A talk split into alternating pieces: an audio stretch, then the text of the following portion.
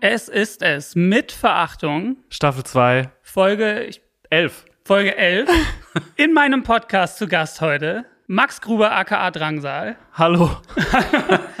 und Musiker, Autor, Jo. Schauspieler, Verleger, Legende, Bela B. Einen schönen guten Tag. Schön, dass du hier bist. Ja, ich freue mich auch sehr. Die Leute haben es direkt erraten. Wir haben es in der letzten Folge so ein bisschen angeteased. Ja. Es hat nicht viel gebraucht. Wir waren aber in letzter Zeit auch viel in der Öffentlichkeit, den Ärzten. Insofern. äh, Ja. Wie geht's dir denn heute? Du hast dich noch spät tätowieren lassen, habe ich gesehen. Gestern, ja, gestern genau. Und zwar aber nicht von einem Profi, sondern von dem, von dem Michael Fritz von, äh, von Viva Con Aqua. Gestern war der 15 Jahre Viva Con Aqua und ungefähr seit 15 Jahren bin ich da auch aktiv und äh, bin ja auch einer der Stifter von der Viva Con Aqua Stiftung und ähm, da musste ich dabei sein und dann gab's vorgestern die Idee, willst du dich da öffentlich tätowieren lassen? Sag ich, finde ich scheiße, öffentlich tätowieren.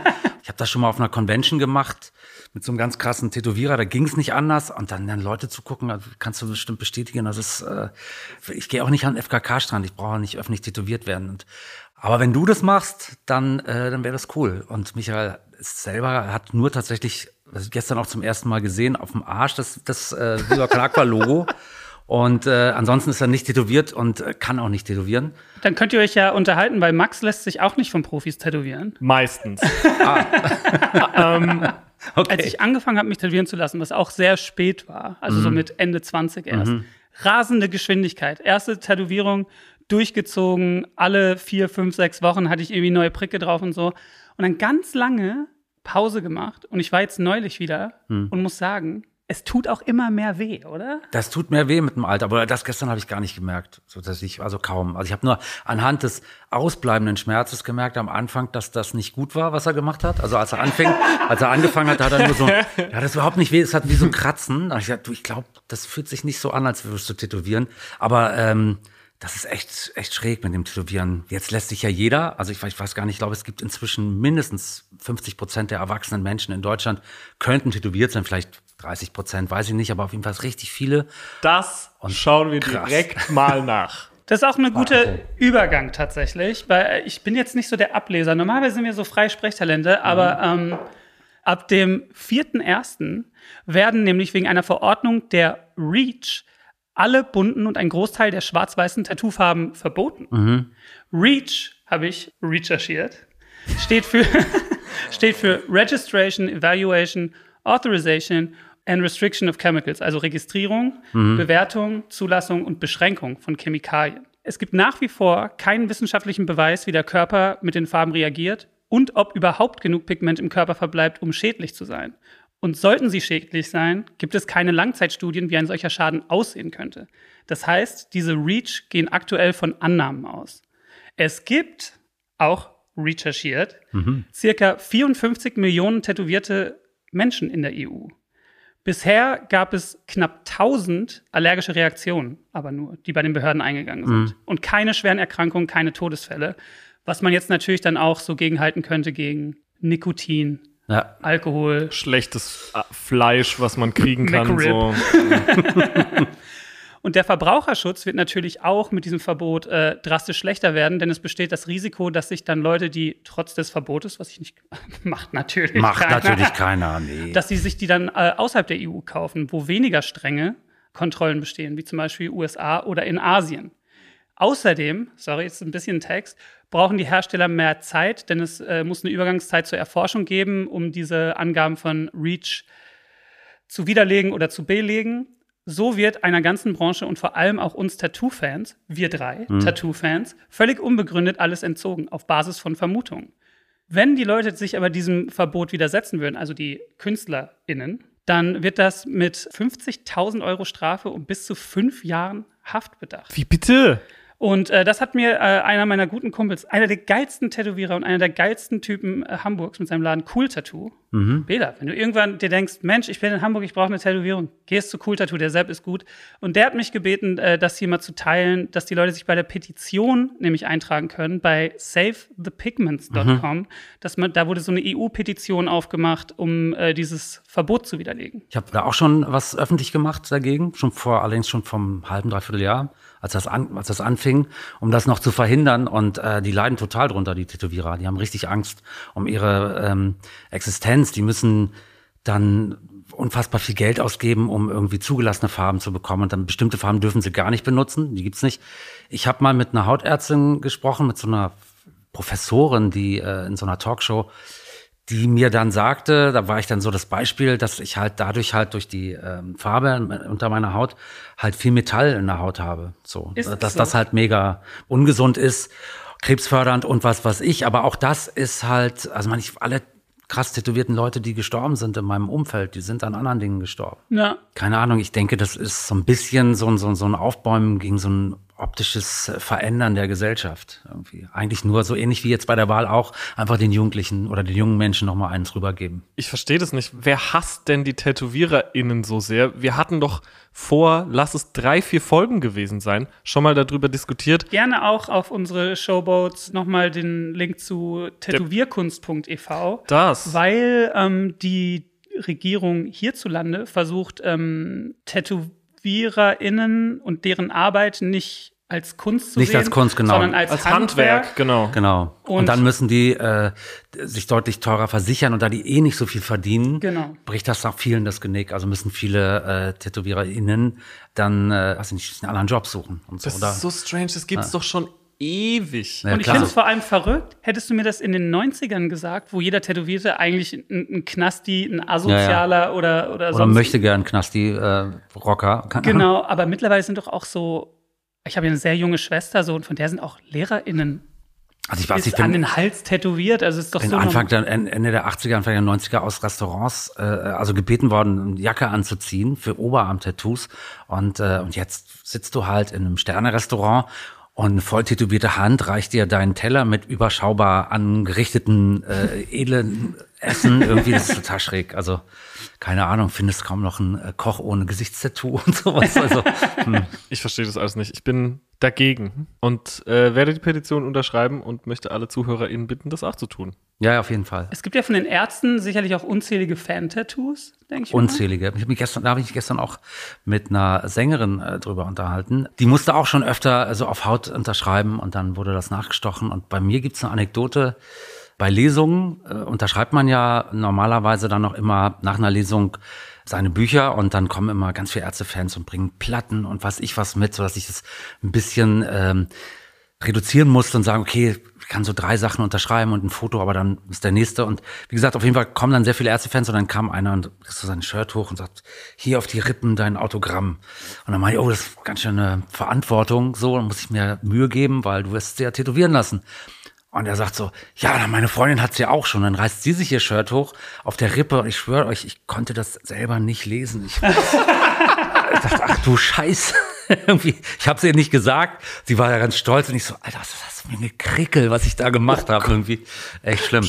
Aber es gibt ja unsere, das lustigste Tattoo, das hat mir ein, so ein Fotokünstler, der so in Tattoo-Studios fotografiert, äh, Tattoos und, und auch so Künstler fotografiert, der hat mir irgendwann ein Foto geschickt, man, der konnte nicht vor Lachen. Da ist ein Mädchen in Tattoo-Studio gekommen und hat sich die beiden liebsten Sachen auf dem Oberarm machen lassen ihres Lebens. Und ganz oben war ihr Hase, Wuschel oder so, wie auch immer. Also der war wirklich auch gut tätowiert und dann drunter mein Gesicht. Aber das fand ich natürlich, das wäre halt ein Plattencover, ne? Das wäre großartig. Also ich habe das. Foto noch, aber ich weiß nicht, ob sie mir das erlaubt. Vielleicht hört sie zu. Ja. Liebe Grüße an Frau Wuschel, Wuschel Frau B. Wuschel. Wuschel, Wuschels Herr Fräuchen. Genau. Aber es ist, passiert ja auch manchmal, also das habe ich auf jeden Fall öfter, dass die Leute sind so, und vor allem nach einer Show und eher nach der Show, wenn wir danach noch drei, vier Stunden im Backstage waren, Zwinker, Mhm. Zwinker, dann kommt man dann irgendwie so halb rausgetorgelt, irgendwie Schnapsfahne, dann einer so ein Zettel, kannst du mir das und das aufschreiben, dass ich mir tätowieren Ja. lassen? Ja, ja. Und dann wirklich mit so Ja, einem genau. Auge zugekniffen und man checkt auch, egal in was für einem alkoholisierten Zustand man ist oder nicht, man checkt die Verantwortung ja trotzdem. Und manchmal ist man, also manchmal habe ich es dann echt so, oh, das habe ich gut hingekriegt. Ja, ja, ja. Und manchmal ist es auch so, uh, das habe ich gar nicht gut Ja, hingekriegt. ja, ja. Und dann, und dann fühle ich mich wirklich schlecht, muss ich gestehen. Mhm. Naja, also auf Haut ist eh schwer. Viele machen es auch auf Papier. Und das ist ganz genau. Also es ist ganz oft so und du hast irgendwie einen Gig, dann Adrenalin und das ist auch gut gelaufen.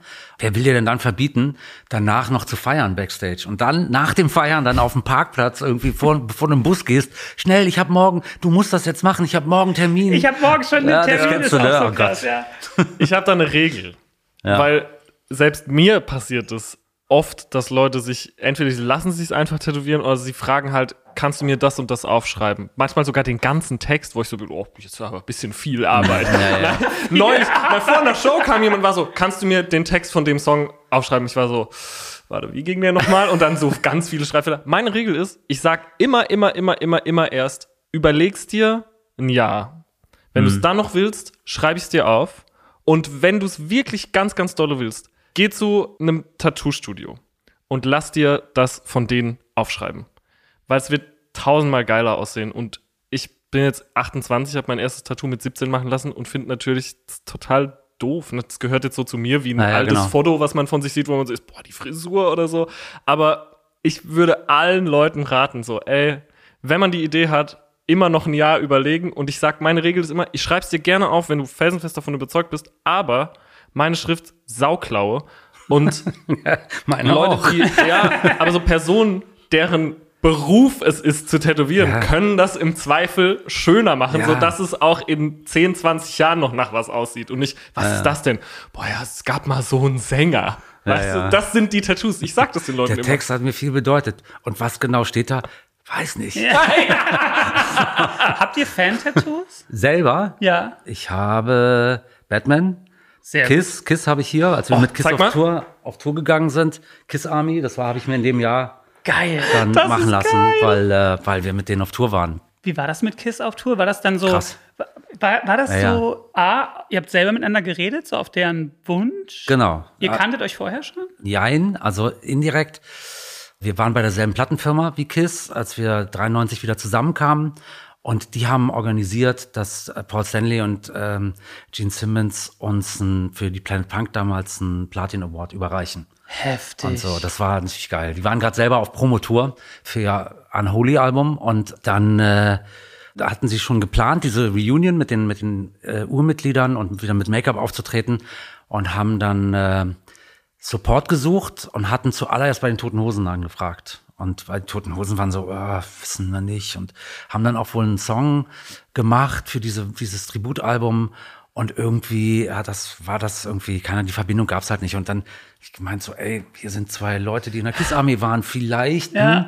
Rodrigo musste dann, äh, äh, Farin Urlaub, der musste dann, der ist jetzt nicht so der Kiss-Fan, aber der hat dann mitgemacht. Und dann haben wir so eine ganz gute Version gemacht von einem Song. Und dann hatte ich mit Gene Simmons schon mal telefoniert. Heftig. Was geht denn? Also so, in, in dem Büro. Kennst du das Gene Simmons Büro? ja, ja, wo Was alles, Gene, wo alles Oh, Kiss oh, nur sein, ja, sein Flipper und so. Nee, ich war, ich war, wir haben in Graz gespielt, so eine Clubtour in Graz im Orpheum, weiß ich noch genau. Und dann komme ich von der Bühne und es war eine super Show und so und war äh, total geil. Und wir waren noch in diesem Rausch und von der Reunion und so und dann äh, kommt jemand zu mir und sagt, äh, komm mal ins Büro hier vom, vom Veranstalter. Äh, Gene Simmons ist von Kisses dran, der will mit dir sprechen. Und ich so, du kommst so von der Bühne und dann will so das Idol deiner Kindheit mit dir reden. Und dann gehst du ans Telefon, da ist dann schon mal, hello, is this Miller, die Ärzte? Und du so, das war schon ganz schön krass. Und da haben wir dann über diesen Sampler gesprochen. Ja, und dann ein Jahr später haben sie uns dann gefragt, ob wir als Special Guest auf die Tour mitgehen. Das waren 18 Konzerte, wo wir dann halt wirklich jedes, bei jedem Konzert ähm, waren Rodrigo und ich im Publikum, haben alles von der ersten bis zur letzten Minute angeguckt. Aber richtig geil. mit abhängen auch nach der Show, oder? Ja, das haben die natürlich, machen die natürlich nicht unbedingt. Also so direkt ist das nicht. Es gab natürlich Verbindungen. Also die allererste Show war in der Deutschlandhalle in Berlin. Damals gab es noch nicht die ganz großen Riesenhallen, gab es noch kaum. Und es war in Berlin die größte. Und da war dann, und dann standen Rott und ich die ganze Zeit so im Gang rum. Haben gesagt, wo kommen Sie? Gehen Sie hier irgendwie lang und so? Wann sehen wir die? Aber die hatten einen total abgetrennten Teil. Da gab es keinen äh, Zugang für uns. Und ähm, plötzlich lief so ein, kam so ein Typ um die Ecke mit so einem T-Shirt an, wo Ace Frehley's Gesicht drauf war. Und der Typ sah total versoffen und fertig aus und lange Haare und ging mir bis hier. Und ich denk, alter Fuck, das ist Ace. Irgendwie so. Und der geht, äh, und der geht um die Ecke und fahre in Urlaub. Also damals war es halt, ich konnte, hatte halt die Wahl, ich hatte mit dem Rauchen aufgehört in den 90ern und dann äh, hatte ich die Wahl, entweder mit freien Urlaub in der Garderobe zu sein, der halt am liebsten Ruhe hat und liest, oder mit Rodrigo, der Musik hört und was echt lustig ist, aber der halt raucht. Und dann bin ich immer mit Rodrigo in der, in der Garderobe gewesen und habe passiv mitgeraucht und dann standen wir da halt in unserer Garderobe und denken, fuck, ist Freely und so. Und dann kommt Jan um die Ecke, schon aus seiner Garderobe, sagt so, ey Leute, habt ihr gesehen, was die für fertige Rodis haben? das, das war Ace Freely. Der hat so einen extra Raum immer, wo er seinen, seinen Special Effects äh, zusammenbaut in seiner Gitarre. Alleine, weil er niemandem traut. Und er hatte den Raum direkt neben Farin. Das war so eine von den Anekdoten. Es gibt tausend. In, äh, wir haben in Zürich gespielt mit, mit Kiss und da kam dann äh, Gene Simmons und sagte, er bietet der Band an, mit ihrem Privatflieger zum nächsten Gig zu fliegen. Das war Stuttgart. 150 Kilometer entfernt. Also mit dem Flugzeug, Irrsinn. Also Greta Thunberg, ich weiß nicht, Ja. was ich tun muss, was ich tun muss, um das wieder gut zu machen, aber ey, das war, allein darüber könnte ich jetzt anderthalb Stunden reden. Das Ich bin ja mal nur für zwei Clubshows Mhm. von Kiss äh, nach Las Vegas geflogen, weil die da quasi Clubshows, ne? Also da waren dann schon, das war in so einem Hotel, im Win Hotel, da waren, glaube ich, dann schon auch so 4000 Leute oder so. Mhm, ja, ja. Aber die haben trotzdem in diese, ich sag mal, Columbia-Hallengröße die volle Show reingebaut. Mhm. Also Full Pyro, ähm, da wo auch trotzdem diese Hebebühne, wo Ja, Paul ja. dann, also es war, es war schon alles riesengroß und so. Am Nachmittag davor hat Gene auch in so einem Hardrock-Café in Nashville halt quasi eine, eine Klampfe halt hingegeben. Und da stand ich schon vorm Hardrock-Café, wirklich wie so ein, wie so ein Ultra. Geil. Und dann ging er so auch an mich, weil, Gene, Gene, Gene, da habe ich auch ganz viel so verwackelte Bilder, weil ich so in meiner Hektik auch nur so mit dem Handy immer so, Ja, so ganz viel verwackelte Bilder. Und dann sind die aber auch vor der Show, ich glaube wirklich, die waren einfach am anderen Ende vom Strip in einem anderen Hotel und die sind das aber mit dem Hubschrauber geflogen, also Mhm. die Straße runter und dann sind die gelandet. Dann habe ich dann auch die ganze Zeit so hinterher geschrien und war aber auch in so einem Museum, wo man die Stiefel von Jean anziehen Ja, konnte. ja, genau. Und, Die so. haben so eine, so eine fahrende äh, Ausstellung gehabt. und dann beim Kiss Minigolf und so, das haben wir alles gemacht. Leute, wenn wir zusammen auf das Kiss-Konzert gehen, wer schminkt sich wie? Demon, ganz klar. Gene, ja. Ehrlich? Du bist natürlich, weil du total edgy sein musst, bist du dann dieser Pharao einfach. Ne? Nein, du meinst den Unk Warrior. Den Das Angkor. wär's natürlich, klar. Ich meine, klar. an die, oder der, oder der das. Fuchs. klar. Ja, Ja. Eric Carr. Eric Carr. Nee, ich wäre tatsächlich Paul Stanley. Ich, ich, ich liebe, wie simpel das ist. Paul. Starchild. Ich finde das Starchild. so cool. ich Starchild. finde so cool. The Body. Ja, ich, ah, ich liebe auch. Nee, wir reden jetzt über Kiss. Es ist find- mir egal, wie ich nerdy finde das auch, wird. ich bin, ich bin auch bei allem Genörgel nicht dabei. Ich bin auch so, ey, dann müssen die die Songs halt einen Halbton äh, runterspielen. So, Mhm. er trifft vielleicht nicht mehr jeden Ton. Eben. Und ich liebe den Kult, weil ich das so schön finde, weil da kommen so viele Leute zusammen. So selbst Henry Rollins redet in seiner Stand-up oder Spoken Word Show darüber, wie, wie scheiße er Kiss fand, bis er Kiss gesehen hat Ja. und dann Same. immediately gecheckt hat. Ja. Und das Ding ist, ich war 2019, I think, als sie in Berlin gespielt haben, Waldbühne, Waldbühne. War ich da und das war mein allererstes Kiss-Konzert. Wirklich? Ja, ich habe vorher, vorher nie Kiss gesehen, weil bei mir war das so, da habe ich auch zu, zu Tode schon erzählt in was weiß ich, Podcasts und Interviews. Riesen Marilyn Manson-Fan, riesen Rob Zombie-Fan, Slipknot, Mudvayne. Alles, was Farbe oder Maske im Gesicht hatte, war erstmal klasse. Ah, ja. Aber die blaue Pause war Kiss. Eben, und dann Genau. kam ein Freund meiner Eltern, da war ich gerade erst acht oder neun und war so, kennst du auch Kiss? Wie so, hat er es gesagt? Kennst du auch Kiss? und dann, und dann hab ich, Genau, Dialekt-Bashing. Ja, da hab ich gesagt, ah nee. Da hat er mir Fotos von denen gezeigt und der eine, dem tropfte Blut aus dem Mund Ja, und ja. der hatte Fledermausflügel und dann gab's diese Infinity Comics Kiss Psycho Ja, ja. Circus und ich war so, was ist das denn für eine geile Band? Es war ein geiler Quickstrike Ja, ja. übrigens. Und- die Comics. Und dann der Bass sah aus wie eine Axt und ich war so, wow, das ist ja viel geiler als alles, was es je, also was es jetzt gibt. Und dann fuhren wir im Auto und es lief I was made for loving you. Mhm. Dann sagt meine Mutter, das ist Kiss. Und ich war so, Du konntest das nicht glauben. Nein, ne? ich war so, Moment mal. Und erst dann Ionen später war ich so, Mann, die haben so viele geile Songs. Und deswegen, als ich dann auf, der, auf dem Kiss-Konzert war und ey, ich muss Hand aufs Herz, da war schon sehr viel Vocal Playback auch dabei. Ja, inzwischen, also als wir auf. Tour waren, noch null, ne? Ja, ja. Da war das schon üblich bei fast allen Bands und die null. Kein, nix. Der Peter Chris konnte nicht wirklich richtig spielen. Der hat, äh, jeder, jeder äh, Trommel hatte einen Trigger und das kam viel dann irgendwie, wurde getriggert, damit das überhaupt zu hören ist. Und solche Sachen, Ace Frehley hat äh, manchmal so daneben gehauen, weil der auch wirklich manchmal echt dicht war einfach und äh, aber das war halt alles noch echt ohne irgendwas. Ja, und inzwischen ist das schon anders. Und ich fand's genau. nicht schlimm.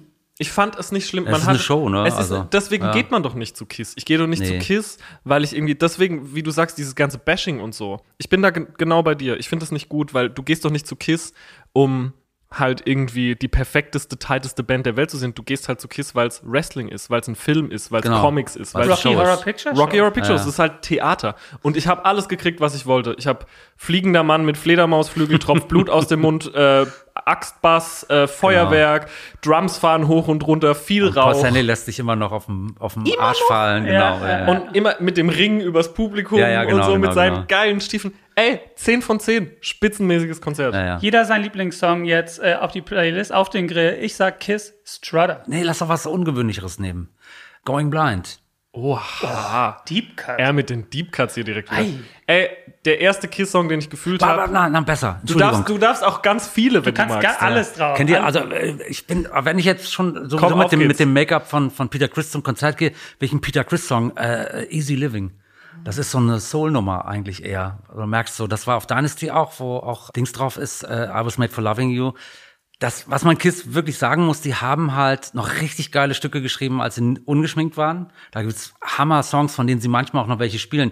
Aber seit sie diese Make-up-Sache wieder machen, haben sie leider keinen einzig guten Song mehr geschrieben. Finde ich persönlich. Äh, nee, ich fand Cycle Circus nicht anhörbar, die Platte. Oh, Ja, ja, ja, ja. was ist denn mit, aber was ist denn mit Sonic Boom? Auch nicht, fand ich auch schlimm. Auch, Ich fand's okay. Ja, okay. Aber es ist vielleicht auch ganz gut, wenn sich so, sowas einfach neue Leute holt und so. Ich persönlich bin nicht mehr so heiß jetzt auf Kiss-Konzerte oder Kiss-Cruise und was, was man alles machen könnte, weil es halt immer noch immer dieselben alten Songs sind und so. Und ich habe das so viel gesehen inzwischen und äh, habe so ein bisschen Angst, dass mir das so Dass es dir madig macht, was Ja. früher war. Das verstehe Genau. ich. Ich will Lick It Up, weil das war der erste Ja, Song, den ich geil fand. Stück, ja. Weil der bei Tony, Hawk, bei Tony Hawks Underground 2 auf der Playstation konnte man sich ein Kiss-Level freispielen, wo dann Kiss Lick It Up performen und man so drum rumskaten kann. Das wusste ich nicht. Oh doch, und das ist mega. Echt? Und Krass. New York Groove. Ich finde den so geil. Ah, okay, ich weiß, das ist es Ace ein Frehley Cover, Solo, genau. Ist auch ein Cover, Ja, aber ja. ich finde es von dieser Ace Frehley Solo-Platte, Ist das, die beste Version von dem Song. Ja, ja. auf jeden Fall. Und ich liebe, dass das musikalisch auch so viele Ausbrüche hat, dieser Kiss-Kosmos. Frage an dich, Bela. Du hast mit deinen Idolen getourt. ja. Man sagt, kill your idols. Hat sich das für dich bewahrheitet oder würdest du sagen, nein, das war der Traum und der Traum war wunderschön? Da gibt's nicht viel Negatives zu erzählen und wirklich negativ nicht. Es gibt so ein paar Dinge untereinander. Ace Frehley ist kein netter Mensch, aber er ist halt ein grandioser Gitarrist. Ich finde immer noch ein Gitarrensolo von Ace Frehley zehnmal besser als von jedem anderen Gitarristen. Und er spielt eigentlich nur Tonleitern, aber du kannst jedes Solo mitsingen von ihm. Aber dafür, dass er dann, also er hat so ein paar andere sehr unangenehme Eigenschaften, aber das, die kann man er dann hat ja auch nachlesen. diverse Probleme, ne? Ja, Drogen, Alkohol, klar. Ja, ja. Private Und, äh, Probleme. Ja. ja, aber er muss auch ein nicht so netter Mensch gewesen sein. Also so, das war schon, schon krass. Aber egal. Also da auf der Tour, wie gesagt, der hat ja dann, als wir in diesem Flieger saßen, ich meine, wir, wir waren, da waren wir schon zwei Wochen mit denen auf Tour. Ich hatte die Masken von Kiss in die Haare gefärbt und so. Und äh, war doch äh, ziemlich, ziemlich auffällig. Und dann sitzen wir da mit denen im Flieger und der guckt so und winkt so den Security ran und sagt so, Who are those guys? Und das war schon cool. Naja. Am Porcelli war mega nett, so wie man das auch denkt. Das ist mega der Kümmerer, der jeden fragt, ob es ihm gut geht und so. Das ist mega nett. Und Gene Simmons ist halt schon, weiß ich nicht, irgendwie instantly der interessanteste. Ne? Allerdings natürlich ab zehn Minuten geht das Thema irgendwann unweigerlich auf Geld. Redet er gerne über Geld, Verhältnis zum Geld und so, wie man Hat ja auch Geld diverse Bücher über Geld geschrieben. ja, ja, Ja. ja, ja, Nee, er hat nur eins geschrieben über Geld, aber das mit, äh, mit vier verschiedenen Covern rausgebracht, was ja wieder mit Geld zu tun hat. Für den Sammler natürlich ganz wichtig. Genial. Ja, ja. Dann hast du nämlich, wenn du alle vier Bücher hast, hast du auf dem Buchrücken sein Gesicht. So. Das der weiß, wie der- man es macht. Hast er du alle weiß, wie vier? man es macht. Nee, ich habe mir, ich hab mir das eins gekauft. Ich, das, also irgendwann ging mir das auch ein bisschen auf die Nerven von ihm, ganz speziell. Also diese, diese, die KISS-Kreditkarte und der KISS-Sarg und, und, und. Aber der Kiss-Sarg ist cool. Das ist schon cool. Der ja, Kiss-Sarg ja, ist ja, schon cool. Ja, ja. Viele haben sie nicht verkauft davon. Soll aber auch schon, der ein oder andere, also ich glaube, ein oder zwei Kiss-Fans sollen sich darin schon begraben. Na, Das- Dimebag. Ich glaube, Rob Zombie hat einen Kiss-Sarg, glaube ich, und will darin begraben sein. Ich glaube, Das ein, glaube ich einer sofort. ist das. Ja. Dimebag Darrell Dimebag Darrell. von ähm, Pantera. Der war das, genau, stimmt, das habe ich gehört. Aber Ehrenmann Gene hat ihm den ja geschenkt. Ob das stimmt? Das kann ich mir, das kann ich mir weniger. Oder, oder Dave Grohl, das wird jetzt Fakt gecheckt. Entweder hat Dave Grohl ihm den geschenkt oder Gene, Gene hat einfach Also Gene hat doch keinen Sarg verschenkt. Also das Wort verschenken kommt wahrscheinlich nicht bei ihm vor. Ein Kumpel von mir aus Bielefeld ist Riesenfan von so einer obskuren japanischen Band, Mhm. Wo er so ganz viel von sammelt. Und ich meine mal gehört haben, dass du auch riesen äh, Balzac-Fan bist. Balzac, ja. Ja, ich kenne die auch persönlich. Und bist du auch so Sammler mit diesen, die haben doch diese Figuren. Ja, ja, ich, also äh, nicht mehr, nicht mehr so.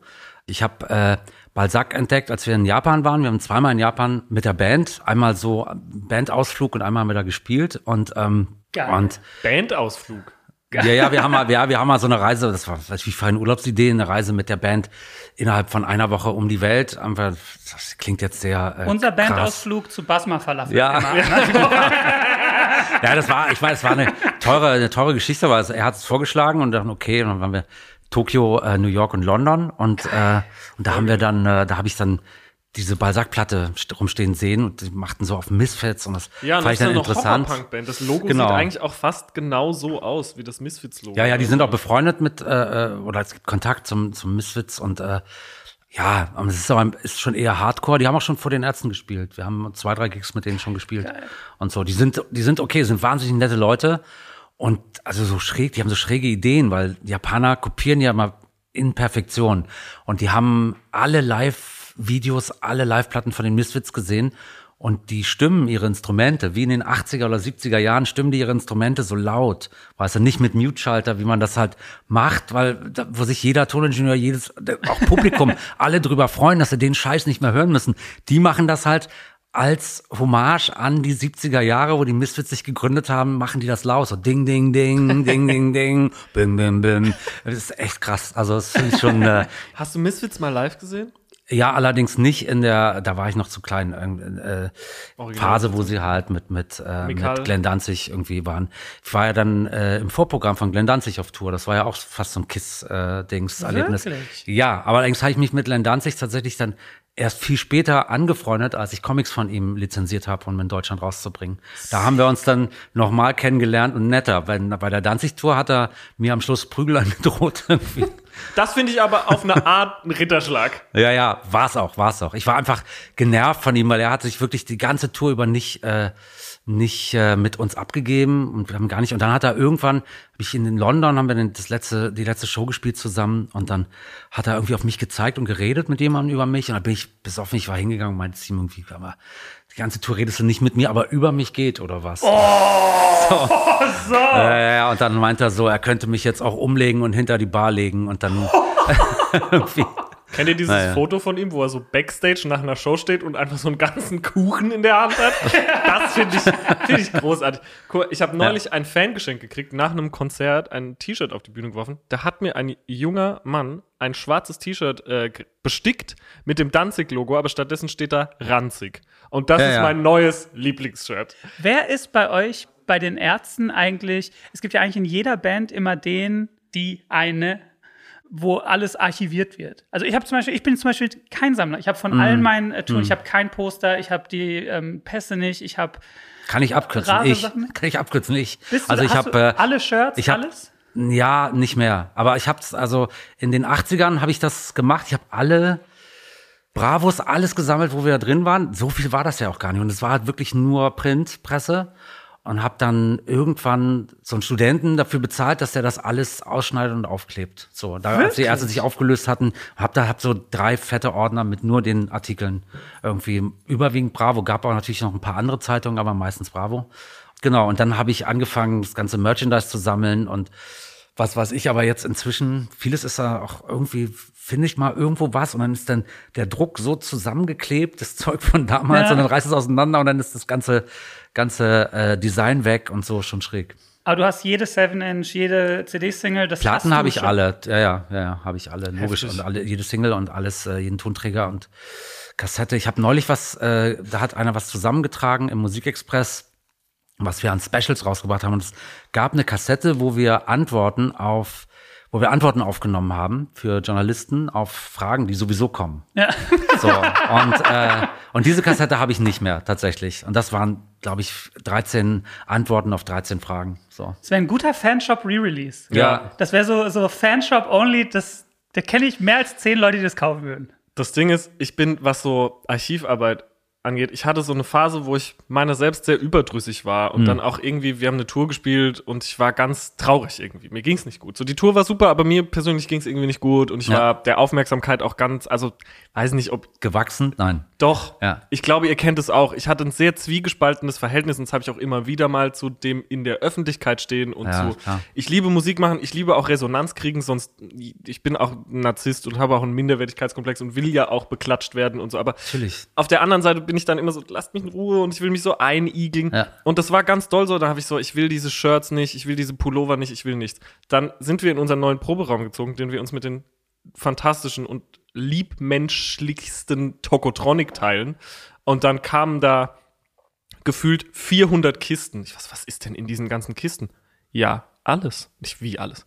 Jedes Promofoto und wir reden von auch den, also auch der Cutting Room Floor. Also Ja, jeder ja. Film, jedes T-Shirt, jeder Flyer, jede, also dass sie die Gitarrenseiten, die sie gespielt haben, nicht Okay. noch zusammengewickelt Ja, haben, ist gerade Ja. Und dann war ich, habe ich so einen Zitteranfall gekriegt und ich war so, oh mein Gott, ich muss sofort anfangen, nichts mehr wegzuwerfen. Und äh, ganz schlimm, mir fehlt heute noch ein Drangsal-T-Shirt, was ich nicht mehr habe, was es nicht mehr gibt. Und es macht mich ganz, äh, Einfach ganz Aufruf bei deinen. Fans und vielleicht Mir fehlt. dann einen Reprint machen oder Alles. so. Nee, kein, nee, Reprint, nee. Ich weiß, aber Reprint, du weißt das ganz genau. Ich, ich könnte jetzt einen Reprint machen, das nochmal raushauen. Es würde sich vielleicht verkaufen. Ich hätte dann eins. Wouldn't be the same thing. ja, ja, Ah, Also ja. wenn ich sagen würde so, ey, das äh, Batik Longsleeve von der 94er Tour Tour, äh, Gwendoline drauf, Ja. da könntest du in deinen Schrank gehen und sagen, ja, das habe ich noch. nicht mehr. Wie gesagt, was war zu viel? Es ist zu viel geworden. Nicht mehr. Also jetzt, Weil das suche ich. Aber ich. okay, ich guck mal. Okay, ich guck mal nach. Also ich habe noch relativ viel irgendwo in einem Schrank. Aber ich sehe jetzt schon, wenn wir jetzt äh, Kollektionen machen für, für nächstes Jahr, und wir haben ja für dieses Jahr, für die abgesagte Tour ja auch schon eine Kollektion, die wir aber nicht, nicht gedruckt haben zum Glück bisher, nur, äh, nur entworfen, dann sehe ich, das ist so viel, wo soll ich das hin tun? So, Ja. ja so einen kleinen Container halt mieten, ne? Da hat man Ja. dann auch keinen Bock drauf. Ja, also Paul Stanley hat äh, damals auch erzählt, er hat ein, er hat ein Warehouse, wo einfach alles reinkommt. So, alle seine Gitarren, alles, der sammelt alles. Das, Gene Simmons hat das erzählt. Dann, äh, ich habe tatsächlich privat mit Gene Simmons gesprochen auf der Tour, jetzt sind wir da schon wieder zurück. Bei Rock am Ring haben die eine Party gegeben, weil da war dieses Museum, was du auch besucht hast, das war, das haben die dann dahin geschafft, zu Rock am Ring in so einem Hotel war quasi das Museum und dann haben die da dann Kiss Army Leute eingeladen und uns und dann war er und Paul Stanley an der Bar, die, äh, die anderen beiden nicht. Und dann hat Gene Simmons sich mit uns unterhalten und hat erzählt, dass äh, Paul Stanley halt ein Warehouse hat, wo alles drin ist. So, und der ist dann derjenige bei Kiss, der darauf passt.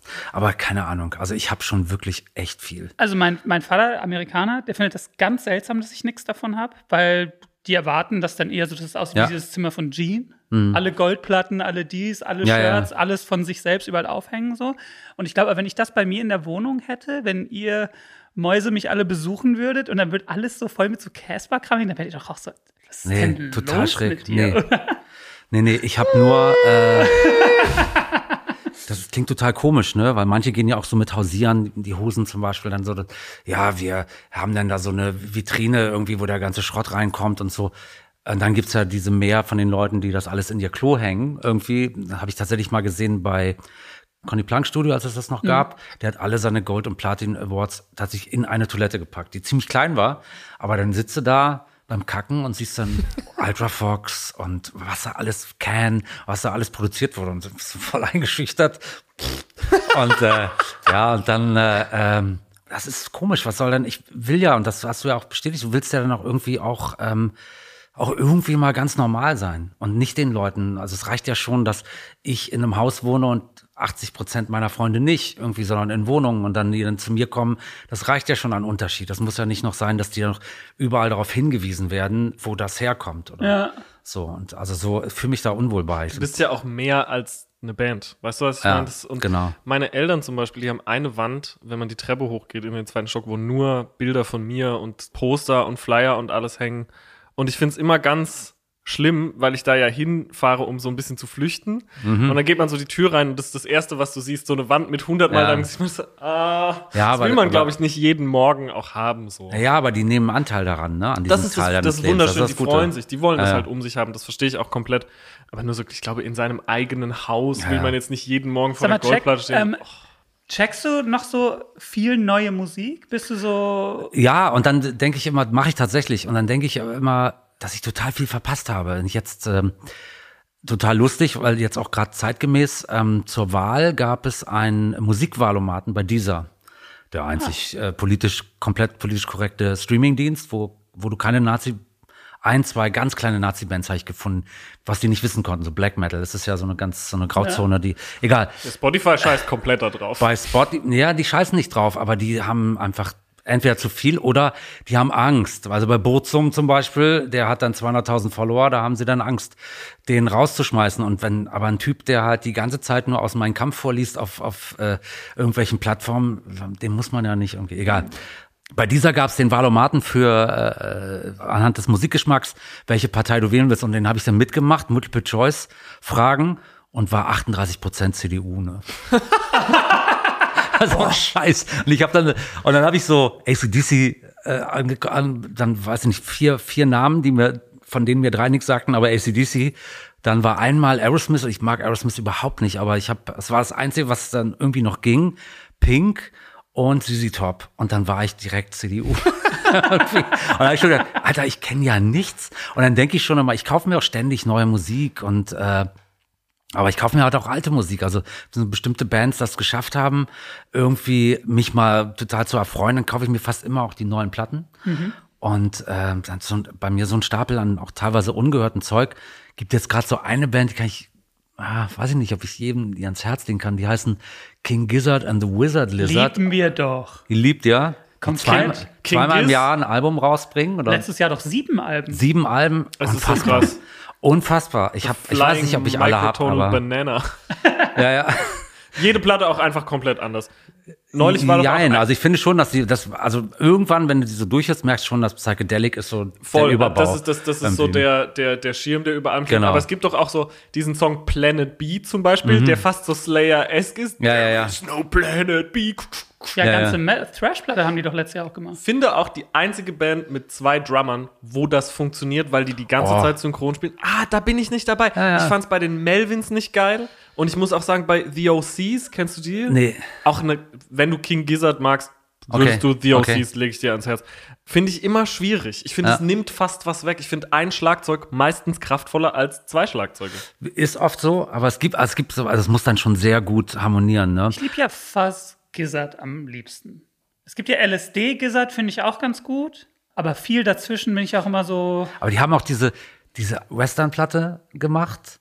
Weil kenn sie, und da, dann war das so offensichtlich, ich glaube, es steht auch auf der Platte, dass der Nachbar von ihren Eltern, von einem von denen, so ein versoffener Typ, der eine ganz tiefe Stimme hat. Und die fanden die so geil, dass sie sagen, da haben die so eine Geschichte, so eine Western-Geschichte geschrieben und der sollte das dann sprechen und dazu haben die halt so einen Western-Soundtrack gemacht. Du hast tatsächlich, ohne es zu wissen, Bela, hast Hm. du meinen Musikgeschmack krass entscheidend geprägt. Ja. Und zwar war ich relativ jung und habe immer eins live, ähm, das heißt jetzt Plan B. Ich weiß nicht, ob es früher auch schon Plan B hieß. Ich glaube ja. Hm. Da muss ich so 13, 14, vielleicht sogar 12 jünger noch gewesen sein. Und habe ich das gehört und dann hast du alleine so ein Mixtape für die gemacht. Mhm. Und ich äh, kam aus Amerika und hatte schon viel Rap gehört und hatte aber gerade, weil ich das Artwork gut fand, war ich so meine ersten zwei Iron Maiden Alben gehört, das erste Mal eine Motorhead-Platte. Und dann hast du, hast du deine Lieblingssongs, da war so finnischer Punk viel dabei. Mhm. Und dann irgendwann meintest du, und jetzt kommt äh, von Satyricon The Night of the Tree Invader. Okay. Und dann kam erst so anderthalb Minuten nur so Stöhngeräusche. Und dann kam dieses heftig brutale Riff. Max, kennst du das? Das hat mich so heftig geschoben, dass ich daraufhin wirklich, das war fast eine Initialzündung, das und dass irgendwann nachts auf MTV das Mother North Video lief, was mir einfach unendlich Angst gemacht hat. Ja, ja. Und das war für mich Initialzündung in die Black Metal Welt tatsächlich, dass ich von da an sau viel Black Metal gehört habe. Das Krasse war, beim Black Metal war ja, als der auftauchte, ging mir genauso, dann war ich ja deutlich älter als du, dass das tatsächlich Musik war, die war so ernst gemeint und gleichzeitig haben die so drauf geschissen, es ging wirklich nur um eine Haltung und das hat wirklich Angst gemacht, jetzt im Vergleich zu so Showsachen wie, wie Marilyn Manson und solche Sachen, Voll. die natürlich auch schon, Marilyn Manson war auch schon nochmal deutlich fieser als jetzt vielleicht Alice Cooper oder so, weniger Spiel, aber, Aber Black Metal war dreckiger, Bla- weil, Ja, weil kein Kommerz dahinter war. ja, und Black Metal war ernst gemeint, war, wir scheißen auf euch. Und Ja, wenn, genau. wenn wir die Möglichkeit haben, dann schießen wir auch auf euch irgendwie so. Das war einfach, äh, äh, das war krass, das war wirklich krass und so. Deshalb verstehe ich auch diese, diese Wut aus dieser Szene über diesen Film, Lords of Chaos, der wirklich gut ist. Ich fand den auch gut. der wirklich ein Einstieg ist in die Szene, aber er verrät gleichzeitig zu viel und, und äh, macht das Ganze, entzaubert das natürlich auch, nimmt die ganze, die ganze Sache aus. Also ich kann sehr empfehlen, den Doku-Film Until the Light Takes Until the Us. Light Takes Us, genau. Das ist mega. Und dieser mega sympathische Typ von. Fenris, wo er die ganze Zeit nur ähm, Fenris, Techno hört. Techno hört.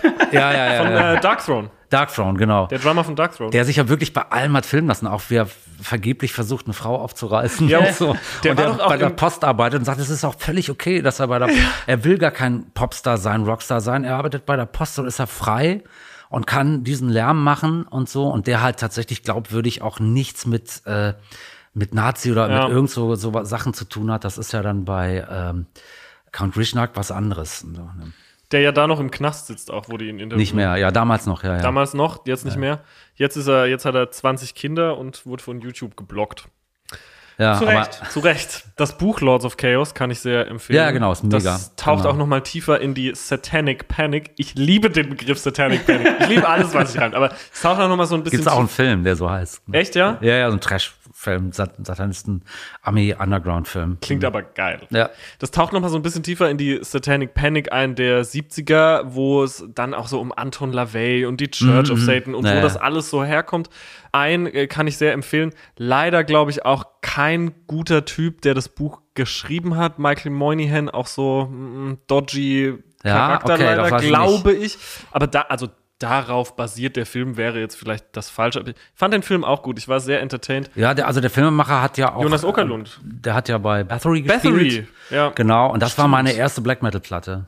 Echt? Und ich war im, ich war im Plattenladen und dann äh, sah ich dieses krasse Cover mit so, also es war so ein sehr unkommerzielles Cover, ganz dunkel, aber mehr so wie so mit so einem Filter dunkel, dunkel gemalt. Und in dieser Dunkelheit war so schattenhaft nur so ein, so ein, so ein Ziegenkopf. Und da dachte okay, sieht interessant aus, nicht, den, du kannst den Bandnamen nicht wirklich lesen. Okay, höre ich mal rein. Und dann war das nur so hohler Lärm, so als wenn du am Anfang einer Höhle stehst und ganz weit hinten, wenn du so auf was zugehst und da hinten flackert so Licht und du weißt nicht, ob es eine gute Idee ist, da hinzugehen. So klang das. Und dann habe ich nach zwei Liedern ich so, äh, nee, ist doch Quatsch, hörst du dir nie an. Und dann habe ich eine Woche an diese Platte denken müssen. Und dann musste ich die haben. Auch wenn ich erfahren habe, dass der Typ von Bathory auch so was ein Nazi war und äh, auch dem zumindest nahe stand und das immer ein bisschen versteckt hat, aber diese Platte ist, äh, war auch so eine Initialzündung bei mir. Und dann habe ich auch gemerkt, dass also einiges von den Sachen echt gut ist. Aber auch viel Charl- Charlatanerie dabei. das muss man auch dazu sagen. Es ist auch interessant, weil es halt gefährlich war. So, ich, ich, ich, Ja, ja, genau. wenn man auf YouTube mal guckt, findet man ganz viel so Pro7 News, wo es dann um so diese neue Szene geht Ja, ja. und um Satanismus und halt auch um Nazis und dass das da alles so eine, eine Vermengung von so Brackwasser ist und so. Ja, und ist das, vielleicht auch der Wunsch, dann tatsächlich das, das was verloren gegangen ist, diese, diese durch die Öffentlichkeit äh, an, an gefährlichem, weil Rock'n'Roll Ja, Rock muss gefährlich muss sein, gefährlich so, sein. Und das, was dann durch die Kommerzialisierung äh, äh, dann vorbei ist, das, das sage ich ja selber als ein Mitglied der Ärzte, die in den 80er Jahren halt, da hatten wir teilweise Demonstrationen gegen unsere Konzerte und heute ist das eher Demonstrationen, damit sie Tickets kriegen irgendwie und, und äh, ähm, und dann, vielleicht kann man das dann so verstehen, dass du, wenn du ein bisschen unbedarfter bist, sagst, okay, ich breche das letzte Tabu und äh, äh, zitiere aus meinem Kampf oder irgendwie sowas, ich weiß es nicht. Also kann ich mir das erklären, aber das Ja, ist es halt. ich glaube, guck mal, bei, bei Varg ist es so, dass, wenn man sich damit tiefer beschäftigt, ich war total fasziniert von Bursum, als ich jünger war und weniger hinterfragt habe. so, Äh. mir war schon immer klar, dass es ein stranger Typ ist. Jetzt bin ich so weg damit, also ganz, ganz, ganz schlimm. Müsst ihr von, gibt's eine neue, eine, einen Song von äh, äh, Schrottgrenze, Aha. die neue Burzum. Oh Gott. Der, der der Song heißt irgendwie die, Ja, neue, was, die neue Burzum, der ist, der ist auf Fotolabor, auf so einer Best-of äh, drauf aus ihrer Vergangenheit. Und das, das, ist, äh, das ist ein geiler Song, weil die nämlich auch, weil äh, Auf die Playlist. Alex- Sportgrenze sowieso klasse. weil Alex Sa- Saskia tatsächlich das, das erzähle ich gleich, ich habe dich Ja. gerade voll unterbrochen. Nein, alles gut, Aber der mach ist mal. halt, äh, Go with äh, flow. Sie, er ist halt, ist halt äh, totaler Rockfan auch. Und steht dann auf dem, nach dem Schrottgrenze-Konzert im Publikum ständig kommen Leute mit Federboas vorbei und so, ah, du warst so toll und so. Und er, ja, Dankeschön, ist super und dreht sich zu mir und meinte, weißt du, die zweite Sodom, das war eigentlich so meine Lieblingsplatte von denen. Das, das äh, pass- bringst du echt nicht zusammen, das finde ich total geil. Und dann haben die halt einen Song über die neue Burzum gemacht. Das ist auch ein echt gutes, ich glaube, es würde dir sehr gut gefallen. Ja, ey, let's put it on the playlist. Ja, ich hab mach sowieso. Bock. Ich liebe das einfach an so, vor allem an Musik, dass man so diggen kann. Und es, sind, es machen sich so kleine Universen auf. Das finde. Ja, ich ja. immer so schön. Das ist bei Black Metal natürlich, bei Kiss, bei Black Metal, bei 100 anderen Themen auch Ja. so ergiebig Grateful ist. Dead vielleicht. Grateful Dead. Bist du Tool. drin bei Grateful Dead? Nee. Weil Ben ist riesen Deadhead Ja, das tut mir geworden. leid. Das, also ich, weiß nicht. ich habe ich hab einen Freund, der, der, der auch die total geil findet. Und Den du verloren hast an Grateful Dead. also ich weiß, ich weiß nicht, Grateful Dead, ich meine, der Grund, warum die so lange Songs geschrieben haben und so, der Manager, der hat denen halt einen Proberaum, das war eine äh, Proberaum zur Verfügung gestellt, das war eine Tarnung für seine, äh, für seine LSD-Fabrik. Der hatte eine zweistöckige Holzhütte und da war, glaube ich, wenn ich es jetzt richtig zitiere, also ich habe es auch nur erzählt bekommen, es steht in der Biografie, dass, glaube ich, im, im obersten Stockwerk haben die LSD Pillen hergestellt und dann ist immer LSD-Staub wohl angeblich runtergerieselt in den Proberaum und haben Grateful Dead gejammt und dann die einen Song acht bis 15 Minuten, keine Ahnung. Das ist nicht meins, das Gedudel, tut mir leid. Ich habe aber auch, ich meine, bin noch, habe natürlich auch in meinen allerersten Bands mit so Leuten gespielt, die dann halt, wo dann so ein Song 20 Minuten gedauert hat und jetzt, wann hört denn das mal auf? Also es gab keine, deshalb Ich habe ein gutes Follow-up zu unserer LSD-Story von letztem Mal. Kurzer Nachtrag zum legalen LSD schreibt uns Felix. Das Ganze ist nicht über das Betäubungsmittelgesetz geregelt, sondern über das neue psychoaktive Stoffegesetz. In dem sind chemische Formeln abgebildet, die verboten sind. Darunter auch der Ergolin-Grundkörper, der den größten Teil von LSD ausmacht. Allerdings verbietet dieses NPSG nicht einfach alle Ergolin-Derivate, sondern schränkt das alles etwas ein. Die ehemals legalen LSD-Derivate sind so modifiziert, dass sie aus der recht eng gefassten Definition rausfallen. Danke, Torben. Wieder war, war auch ein bisschen war ein Bildungsauftrag erfüllen, den man so hat. Kennst du die Band Pisse? Ja, logisch. Bist du I Fan? love Pisse. Ich war mit meiner Country-Band, mit Smokestack Lightning auf Tour und der Tour, ah nee, Quatsch, ich hatte, das war diese Spaghetti-Western-Sache, die ich gemacht habe, so ein Spaghetti-Western-Hörspiel mit Smokestack Lightning und äh, ein paar Sprechern und äh, Peter Devlin. Und der äh, Tourmanager, der sich um alles gekümmert hat, total geiler Typ aus Köln, der hatte immer krasse T-Shirts an. Und der war so ein totaler Indie-Freak. Und der hatte dann ganz oft Pisse-Shirts an. Und so bin ich auf Pisse gekommen. Und dann war das für mich auch gleich so krass, was es alles gibt. Und habe alles versucht zu kriegen. Und dann habe ich äh, irgendwann in Dresden eine Lesung gemacht von meinem Buch. Und dann steht da so ein Punk, so was ein bisschen oldschool mit so blond gefärbten Haaren so abstehend und was eher so einer, der jetzt nicht mehr so ganz Punk ist, eher Student mit so gutem Musikgeschmack vielleicht und wartet aber bis zum Schluss. Ich dachte, okay, das ist der Typ, der jetzt gleich zu mir hinkommt und sagt, dass ich alles verraten habe und dass ich das Arschloch schlechthin. Ja, das ist mir schon öfter Sellout. passiert. Wir Immer warten noch? jetzt bis zum Schluss, um dem noch mal schön den Abend zu verderben. Und dann kommt er so an und so und macht so, hallo ja, und so und ich sag, ja, was willst du?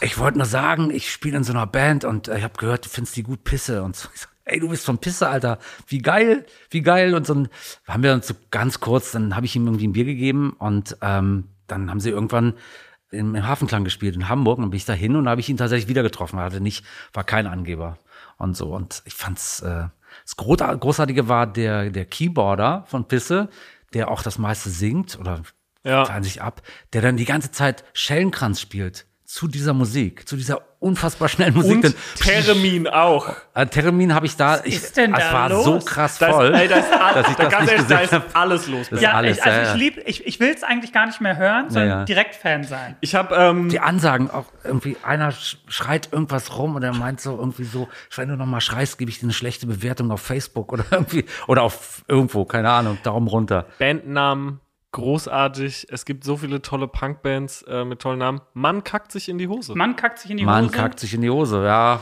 okay. Ist Find- okay. Ich finde, als ich, pass auf, als ich zum ersten Mal gelesen habe, war ich fast Mann kackt sich in die Hose, weil ich es so witzig fand. Das ist genau wie, äh, hast du mir nicht von einer Punkband erzählt, die heißen Scheiße die Bullen? Ja. Das ist auch großartig. Das ist, okay, das finde ich schon richtig geil. Scheiße, die Bullen. Überdosis. Schwein gibt's. Synchronkotzen 3000. 20 Liter Joghurt finde ich auch mega. Das Lied des Lebens. Bela, du Ja. hast viel Musik gehört, offensichtlich. Du hast viel Musik geschrieben, bist schon ein paar Jahre auf diesem Planeten. Ja. Wir haben so ein Spiel, ein, eine Rubrik vielmehr, die wir hier spielen, die wir hier machen. Der Song des Lebens, das Lied des Lebens. Das Lied des Lebens. Also es gibt ein Lied, das mir total spontan einfällt. Das ist gar nicht so originell. Das ist Social Distortion, I Was Wrong. Das ist das Lied, wo ich sofort weiß, dass ich, wenn es mir irgendwie schlecht geht oder ich irgendwie abdrifte mit dem Kopf, wenn ich das dann höre, dass ich sofort aus so einer Resignation, die in dem Song ja, also so der Grundton ist, irgendwie, ähm, weiß ich nicht, total viel Positives gleich fühle und spüre. So eine Kraft aus, Kraft aus Resignation irgendwie. Das äh, sagt der Song für mich aus. Aber es gibt sehr viele andere Songs, die das eigentlich genauso machen. Gibt's auch von Bruce Springsteen, Born to Run zum Beispiel. Da gehen bei mir ja alle Lampen an. Ja, das ist halt, weil das auch so, das ist halt so lang, das Stück vielleicht in der Länge, nach drei Minuten oder vier Minuten, wenn es dann wirklich nochmal völlig anders wird, dann macht es noch mehr mit dir als jetzt dieser sehr gerade Punk-Song von, von Social Distortion. Das, aber das, von der, von der Deepness her ist das vielleicht jetzt so der Song. Aber weißt du zum Beispiel noch, wo du den das erste Mal gehört hast? Die, äh, die Platte kam 96 raus. Das waren für mich die, das Lustige ist, dass die beiden besten Platten für mich 96, eine von Manowar und eine von Social Distortion war. Und, äh, Welche Manowar? Das ist die Return of the äh, Warlord. Return of the Warlord. das ist die beste, eine der besten Metal-Platten. In den ersten drei Songs ist im Refrain, im Titel das Wort Metal drin. Also besser geht's nicht. Und dann, also auf der ganz, auf den, bei allen zehn Songs, das sind vier Songs, das Wort Metal im Titel. Und das ist halt so, weiß ich nicht, so geil produzierte Platte, die, die ist total stumpf. Da, die sagt dir nichts, die hilft dir nicht, aber die hilft dir doch, weil die Kraft so positiv ist. Kraft des Heavy Metal ist nie nirgendwo positiver als auf dieser Platte, warum auch immer. Und Social Distortion, diese äh, White Light, White, äh, White Trash, White Heat, Geile Platte. war zu dem Zeitpunkt die- und das ist immer noch einer der besten Platten, die je gemacht wurden. Und es ist auch so, Mike Ness, der eigentlich der Mann, der Social Distortion ist, der ist sehr einfach in seiner Empfindung, aber ist so ein Instinktmensch irgendwie so. Und diese Platte ist eine der in, instinktivsten Platten, die ich glaube, so gespürt zu haben. Klassiker ja auch einfach. Ein Klassiker, ja, das Album. Ja, er hat auch nie eine bessere gemacht. Also alle Platten danach sind nach wie vor gut, aber er macht ja nur auch nur alle fünf Jahre eine oder alle sechs, keine Ahnung. Im Moment sitzt er auch schon wieder seit acht Jahren an einer. Auch wieder was, was ich so geil an Musik finde. Es gibt Leute, die können krass gut Drums spielen. Tool. Ich bin ein riesen Tool-Fan. Also Ja. technischer wird's nicht und das Ja. ist wundervoll. Eine meiner Lieblingsdrummerinnen ist Meg White. Ja, mega. Ich liebe die White Stripes, weil Mega. instinktiver wird's Ja, nicht. Weil, Nee. also dieses auf jeden Schlag, der kommt, das Becken mitzunehmen zum Beispiel. So, das ist, aber es gibt dieser Musik einfach so eine unfassbare Kraft, so eine Rohheit und so eine Kompromisslosigkeit, die mich so krass abholt und die dann auch irgendwie leider in den späteren Jack White Releases so fehlen. Man hört das in seiner Gitarre und in seinen Vocals. Ich höre gerade viel Jack White, warum auch immer. Okay. Und Ja, bin so, gut ist, nein, nein, klar. voll, aber gerade so reingerutscht. Man kennt es ja. Ja, ja. Und dann, Third Man, auch geiles Label. ja, ich glaube, weil die jetzt gerade in In London, London, diesen genau. Store eröffnet haben und dann hat er auf dem Dach mit so einer Three-Piece-Band so ein Best-of, wenn man so will, seiner Karriere gespielt von The Dead Weather, die ich auch super geil finde. Mhm. Dead Weather auch Wo super, er ja auch ja. Drums spielt und singt. Wer macht denn sowas? Wer Ja, macht ja. Also, wer sowas? kommt auf so eine Habt ihr Idee? diesen Film gesehen, diese letzte Tour von White Stripes? Äh, warte, Under Great Ja, White genau. Northern Sky- Lights oder so, so Skies. heißt der. Ja. Under. Die waren in irgendwie so Kanada. Kanada, Nordamerika, aber Kanada auf Tour und haben an jedem Off-Tag irgendwas machen wollen, irgendwas Ungewöhnliches machen wollen. Und darüber gibt's halt eine Doku und es lag ihrer letzten, so einer fetten Vinylbox mit Live-Aufnahmen und weiß ich was. Das war so das Vermächtnis der White Stripes. Und da lag dieser Film auch dabei als DVD.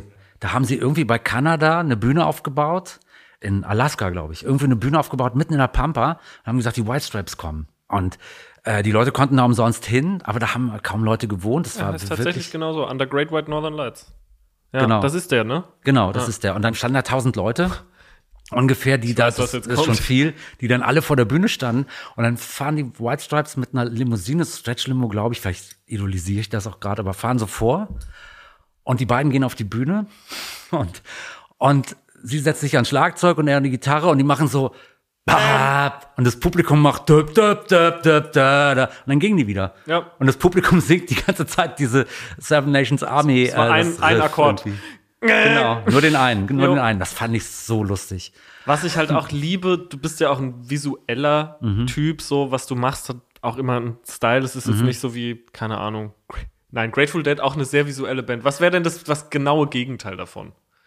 Weezer. Ja, So. Ah, nee, die, bei Weezer- Nein, die ja, warte, frühen, warte, die frühen Weezer, wobei die Hornbrille und aber, so. aber kein, das war keine Absicht. Jetzt kultet Rivers das ab, aber damals not a visually striking band. So. Ah, mm, Warte, warte, warte. Ich auch nicht da können wir gleich Ja, drüber ja, ja. diskutieren. Aber White Stripes von Anfang an eine Corporate Identity gehabt, bevor die überhaupt wussten, dass es da mal abgeht, dieses schwarz-rot-weiß-Ding. Mhm. Und dann, als die Band auch diese Drumfälle unten, die aussehen wie diese Lutschpastillen, Mhm. wenn die gespielt haben, waren die Monitorbox, hatten die Holz, so selbstgebaute Holzboxen, wo die rot und weiß waren und jedes Kabel weiß, alles. Mhm. Und jetzt, wo Jack, äh, wo die White Stripes zu Ende sind, ist doch bei Jack White Live alles blau.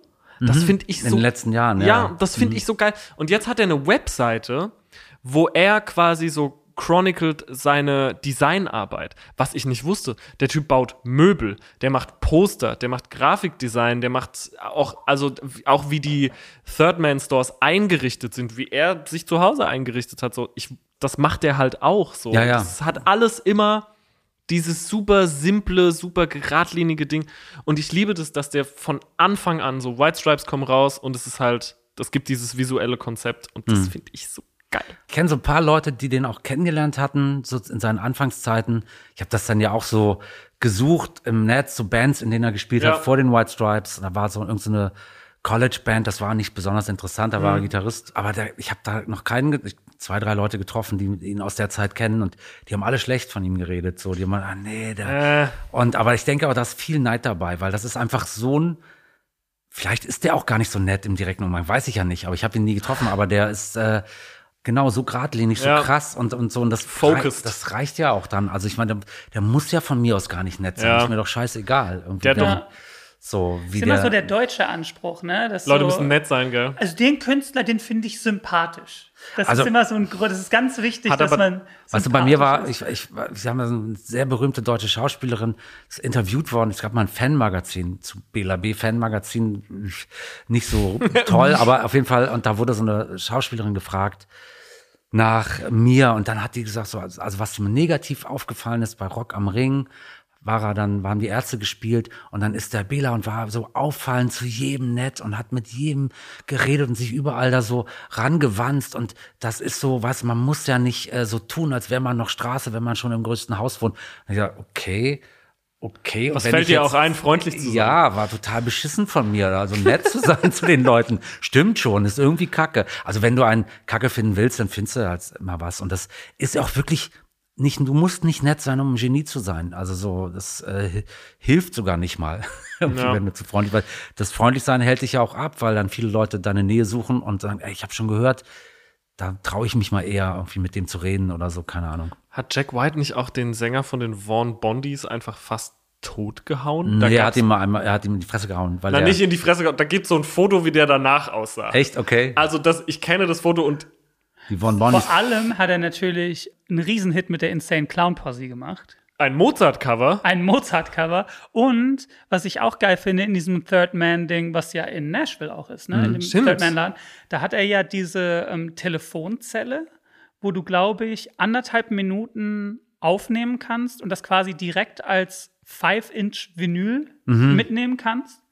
Und da war Neil Young, glaube ich, in, in, in diesem Laden und fand diese Telefonzelle so geil, dass er ein ganzes Album quasi aufgenommen hat, nur mit anderthalbminütigen Songs Okay. aus dieser Telefonzelle. Das klingt dann natürlich auch alles wie mit so einer Ravioli-Dose aufgenommen. Also, Mhm, das klingt so wirklich wie so, wie so alte Field Recordings, Ja, ja, ja, ähm, so. Gospel Field Recordings so. Und das ist auch eine geile Platte, glaube ich, sogar auch Third Man erschienen. Und all sowas denke ich mir immer so, ich hätte auch gerne einen eigenen geilen Laden mit so eigenem geilen Scheiß. Und das ist eh das Traurige, dass so, ich bin ja immer so, so auf der Suche nach dem Riesenhobby neben der Musik. Und alles, was ich als Kind eigentlich immer wollte, war ich habe ja dann tatsächlich in meinen 20ern auch in Plattenläden gearbeitet. Das war immer mein Traumberuf. Den ganzen Tag mit Leuten reden, die Musik sammeln, mit den Übermucke reden und dafür Geld bekommen. Und dann war ich immer so, Mann, wenn ich es irgendwann schaffe, dann will ich einen Plattenladen haben. Was natürlich jetzt 2021 das dümmste aller Zeiten wäre so.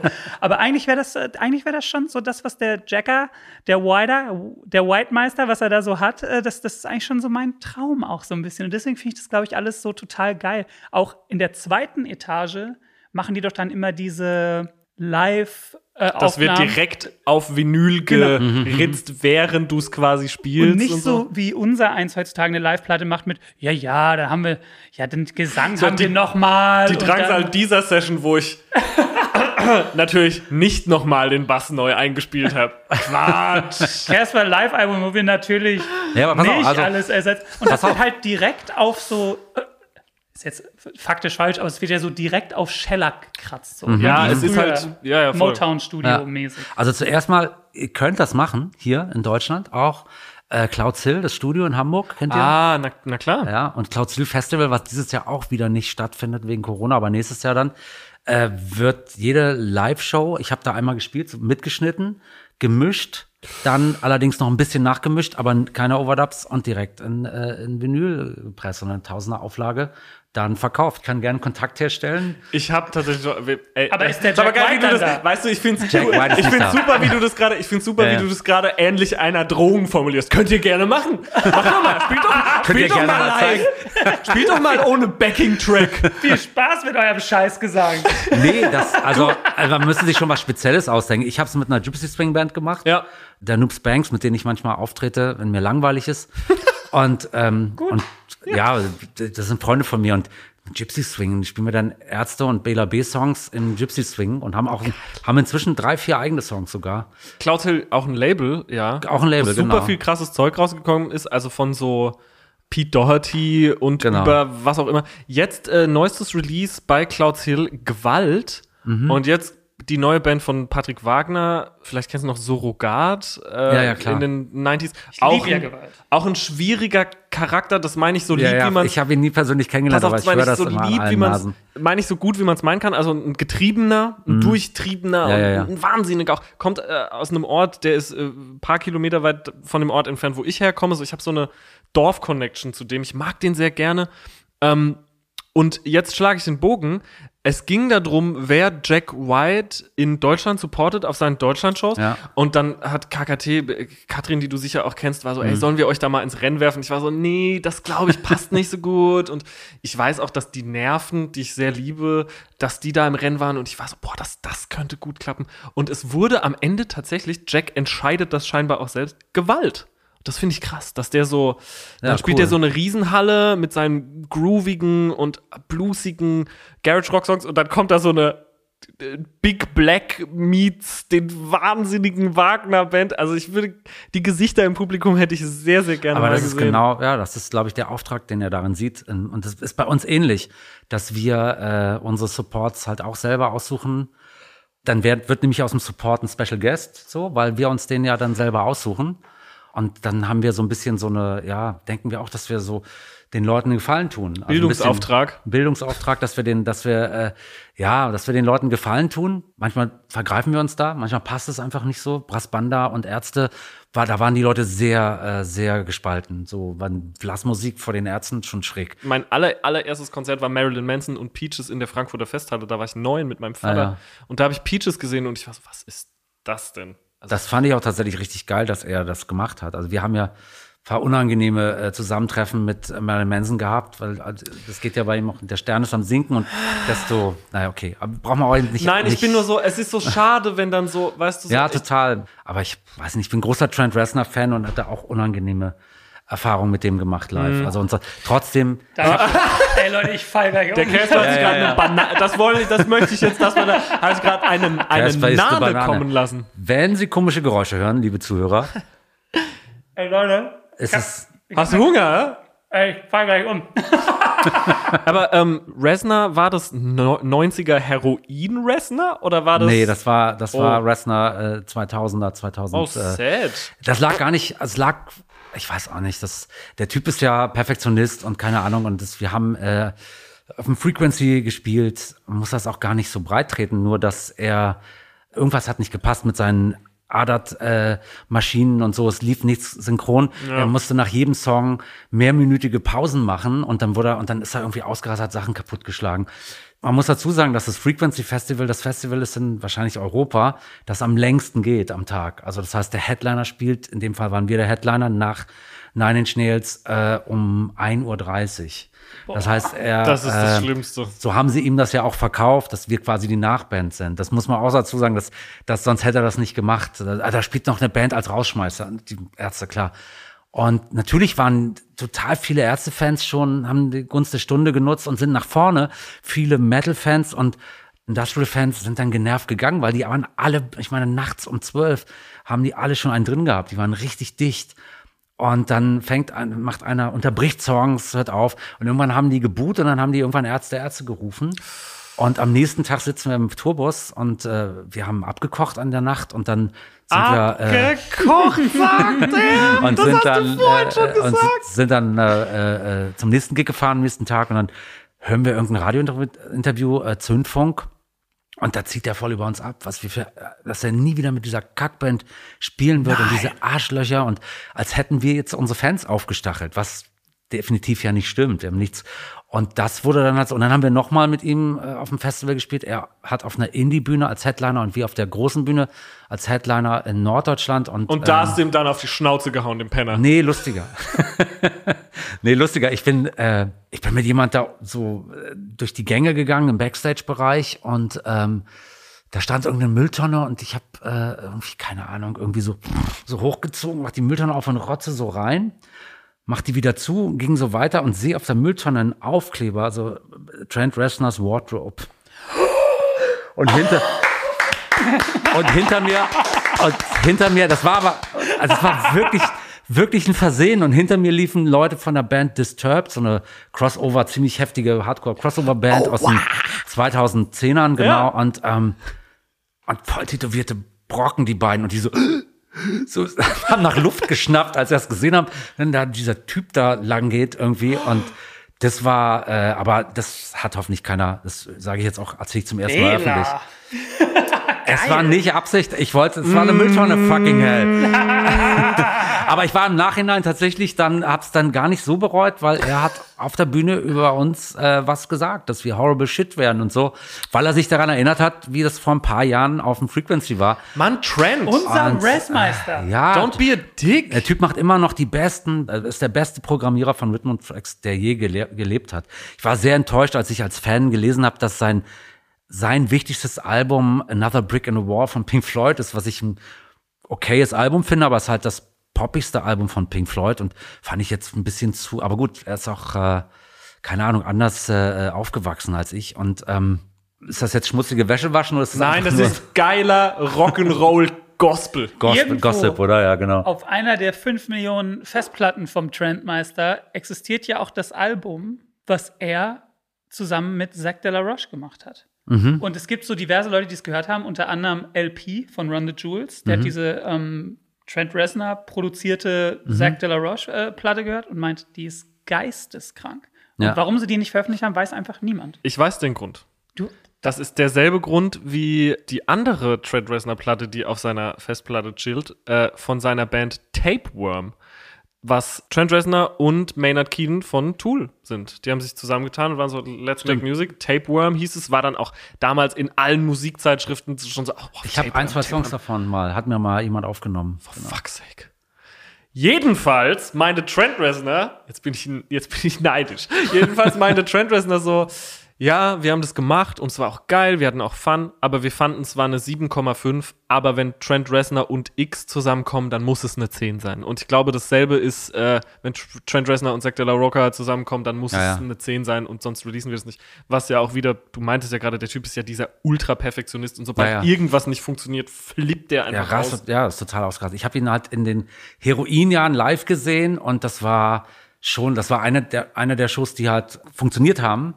Und das war mega. Das war ja. mega. Mega. Und das war wirklich komplett kontrollierte Show und gleichzeitig so, als wenn jeden Moment diese Bühne aufs Publikum runterklappt. So beschreibe ich das Gefühl. Und du standst davor und warst total erschrocken, wie, und dann gleichzeitig war es so exakt und so krass, so ein bisschen so Rammstein-mäßig, nur dass äh, Rammstein halt eine Show ist noch mehr und dann halt du schon diesen Abstand noch hast. Und da Rammstein du, ist mehr Kiss als Nein, in Nails. In dem Zusammenhang war das schon so, ja, ja, Ja. klar. Rammstein ist natürlich äh, was äh, oral schon auch, auch eine Macht, ne? Also Ja. kann man jetzt äh, von halten, was man will, aber das ist schon auch eine Macht, was die da sich ausgedacht haben. Herrliches Gespräch, Riesengespräch. Ist bei mir eine Riesenehre. Können auch noch kurz vielleicht erwähnen, so zu Ende hin, dass die Ärzte ein neues Album haben. Genau, äh, genau. Äh, das äh, innerhalb von elf Monaten das zweite, dunkel heißt es, Sonder, ja, genau. Und es ist eine schöne Gelande da drin, die man rausnehmen kann und irgendwas mitmachen kann, damit man dann nämlich das Hell-Album in diese Box packen kann. Das ist doch geil. Das ist genial. Bela, ich find's fantastisch. Ich freue mich sehr, dich kennengelernt zu haben. Ich Ja, glaube, freut mich wir auch. könnten noch ewig den Shit shooten. Danke, dass du uns die Ehre erwiesen hast. Es war mir eine große. Und es ist so schön, dass ich endlich in irgendwo eingeladen bin, wo man über Pisse reden kann. Das lassen wir so einfach mal unkommentiert stehen. Okay, Dankeschön. danke euch.